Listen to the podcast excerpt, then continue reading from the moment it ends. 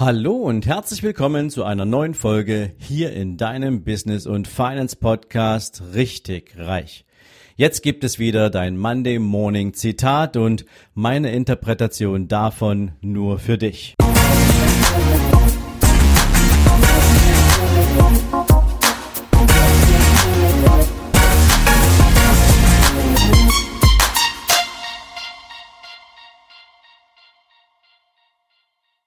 Guten Morgen und herzlich willkommen zu einer neuen Zitate-Folge und das zum allerersten Montag in diesem wunderbaren neuen Jahr, der erste Montag dieses neuen Jahrzehnts und wir starten mit einem Erfolgsunternehmer aus den USA, nämlich mit John D. Rockefeller, der eines der größten Imperien unternehmerischer Geschichte gebaut hat und der sagte mal, ich lebe nach dem Prinzip, dass man niemals etwas tun sollte, was jemand anderes für einen erledigen kann. Ja, und wer weiß, dass John D. Rockefeller ein absoluter Top-Unternehmer war, der weiß auch, dass dieses Zitat nicht irgendeinem Anspruch an Faulheit gilt, sondern dieses Zitat hat praktisch was mit echtem Unternehmertum zu tun. Nämlich, es ist die Antwort auf diese Grundfrage, was ist meine absolute Kompetenz? Was kann ich besonders gut? In welcher Sache bin ich so viel besser als alle anderen? Was unterscheidet mich von anderen? Und was ist das eine Ding, um das ich mich kümmern sollte? Und deswegen Vielleicht, gerade weil wir den Anfang des Jahres haben, macht es doch mal Sinn, wenn du dich mit deinem eigenen Unternehmen auf dem Weg befindest und du wachsen willst und du richtig groß werden willst, dass du dir dann mal Gedanken darüber machst, in welcher einen Sache bist du absolute Spitze. Und die kannst du dir ja mal auf ein weißes Blatt Papier schreiben. Mach das mal. Schreib dir mal auf ein weißes Blatt Papier in die Mitte deine absolute Kernkompetenz. Was macht dich aus? Was unterscheidet dich so sehr von anderen, dass niemand das besser kann als du? Und dann schreibst du mal da drumrum, ja, machst einen Kreis drumrum, ziehst also tatsächlich einen Kreis um diese Kernkompetenz, in der du so einzigartig bist. Und jetzt schreibst du da drum mal all die anderen Dinge, um die du dich gerade trotzdem noch kümmerst. Egal, ob das deine eigene Buchhaltung ist, ob das dein Social Media Account ist, ob das Marketingaktivitäten sind, die du machst, ob das Materialbestellung ist, ob du Webdesign noch nebenher machst, ob du deine eigenen E-Mails schreibst für die Kampagnensteuerung, deine Automatisierungsstrategie, was es auch immer ist. Und jetzt kannst du dir mal überlegen, in diesen Kreis reinzuschreiben, wie viel ist deine einzelne Arbeitsstunde wert, wenn du dich ausschließlich um deine Kernkompetenz kümmerst. Und dann kannst du mal gucken, wie viel Zeit verbrauchst du in all den ganzen anderen Dingen, in denen du tätig bist, die gar nichts mit deiner Kernkompetenz zu tun haben, die andere viel besser können als du und wie viel Geld geht dir in all diesen Stunden verloren. Und dann kannst du natürlich auch mal hergehen und überlegen, wie groß damit der gesamte unternehmerische Verlust ist, den du erleidest. Wenn du dich um all diese ganzen Sachen kümmerst, in denen andere sicherlich viel, viel besser sind und vielleicht auch gar nicht so viel Geld kosten. Denn es ist natürlich auch wichtig, um die Opportunitätskosten zu ermitteln, dass du natürlich mal entgegenhältst, wenn du meinetwegen vier Stunden in der Woche Buchhaltung machst und du hättest beispielsweise einen Stundensatz von 500 Euro, ähm, und du machst jetzt Buchhaltung, obwohl das jemand für 50 Euro die Stunde für dich erledigen könnte, ähm, wie viel Geld du dabei liegen lässt. Nämlich praktisch 500 Euro beziehungsweise 450 Euro, ähm, wenn du jetzt den Mitarbeiter abziehst, den du einstellen könntest, um deine Buchhaltung zu erledigen. Und so gut geht es dir wahrscheinlich mit ganz, ganz vielen anderen Dingen. Und jetzt kannst du dir natürlich mal die Frage stellen, wie würde sich dein Unternehmen denn entwickeln, wenn du Mitarbeiter einstellen würdest, die in den Dingen, in denen du gar nicht so toll bist, in denen du aber einen Haufen Zeit aufwendest, wenn du Mitarbeiter dafür einstellen würdest, um diesen Job zu machen, damit du dich um deine absolute Kernkompetenz kümmern kannst. Also weitermachen kannst mit dem, in dem du richtig gut bist. Und es gibt ja verschiedene Lösungen dafür, um Menschen sozusagen hier für dich zur Unterstützung ranzuziehen. Du kannst ganz klassisch natürlich hergehen und dir jemanden holen im Sinne von Freelancer. Ja, ob das jetzt ein Buchhalter, ne, beim, bleib mal beim Thema Buchhalter. Du holst dir jetzt so einen selbstständigen Buchhalter ran, übergibst dem deinen Account, lässt den deine Buchhaltung machen, der rechnet irgendwie einen Stundensatz bei dir ab, so viel Zeit, wie es halt braucht dafür und fertig. Könntest du machen. Du könntest dir auch eine 450 Stunden Kraft einstellen, 450 Stunden sage ich gerade, eine 450 Euro Kraft einstellen, würde auch funktionieren ist jetzt vielleicht so aus ethischen, moralischen Gesichtspunkten jetzt nicht unbedingt die absolute Top-Wahl, die ich da hätte, aber auch das würde funktionieren, wenn es vielleicht vom Budget her aktuell ein bisschen knapp wäre. Du kannst aber auch einen Zeitarbeitsmitarbeiter einstellen. Es gibt genügend Arbeitsvermittlungen, die in Bezug auf Zeitarbeitskollegen spezialisiert sind und dir genau die Mitarbeiter in die Firma stellen, die du brauchst, um genau so eine Jobs zu machen. Du kannst aber auch, und das ist die ganz große Schule, eigene Mitarbeiter einstellen, die du natürlich auch entwickeln kannst und mit denen du gemeinsam dein ganzes Unternehmen auch weiterbringst. Denn sie werden zu einem Teil von dem, was du an Story auf die Straße bringst und werden natürlich mit dir gemeinsam auch kreativ aktiv sein, wenn du es zulässt, wenn du es einforderst. Und ähm, so kannst du halt weiterhin dein Unternehmen gestalten, du kannst es entwickeln, du kannst neue Dinge erschaffen, neue Produkte formen, neue Strategien bauen. Ähm, also eine Menge ist möglich. Und stell dir einfach mal so vor, du schließt mal deine Augen und überlegst mal so, wie groß ist das Bild, was du von deinem aktuellen Wachstum hast, von den Möglichkeiten hast, wenn du mit geschlossenen Augen dir das vorstellst. Wie weit entfernt ist das gerade vor deinem geistigen Auge, ähm, wenn du jetzt mal sagst, okay, eine Handbreit oder meinetwegen eine Armlänge weit weg und wie klar ist dieses Bild?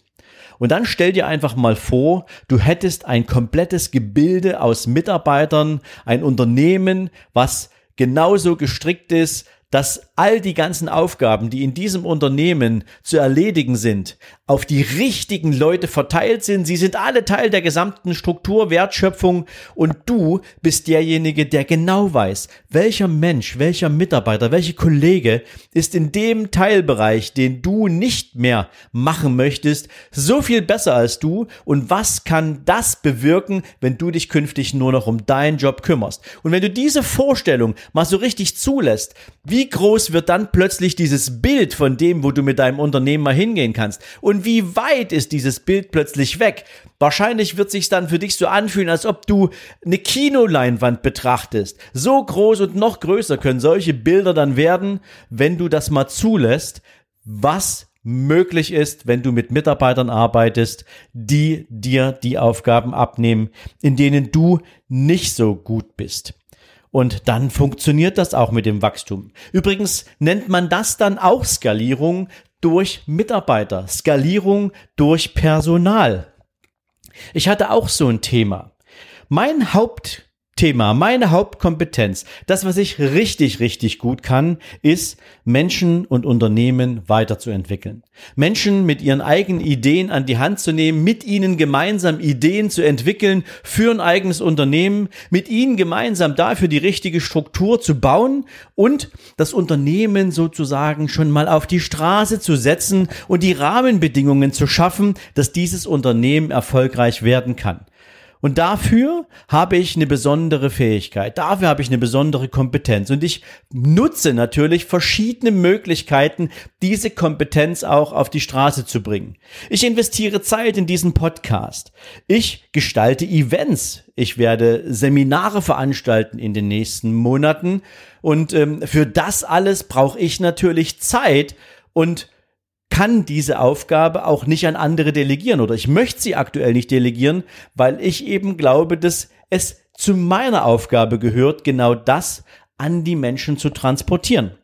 Ich werde Videokurse veröffentlichen, die jetzt auch schon teilweise fertiggestellt sind ich mache Coachings, sehr selten zwar, aber ich mache sie mit Menschen, die sagen, Sven, es reicht mir nicht zu warten, dass nächstes Jahr die nächste Mastermind startet. Ich hätte gern direkten Coaching mit dir. Für all das muss Zeit sein. Das ist die Kernkompetenz, die ich habe.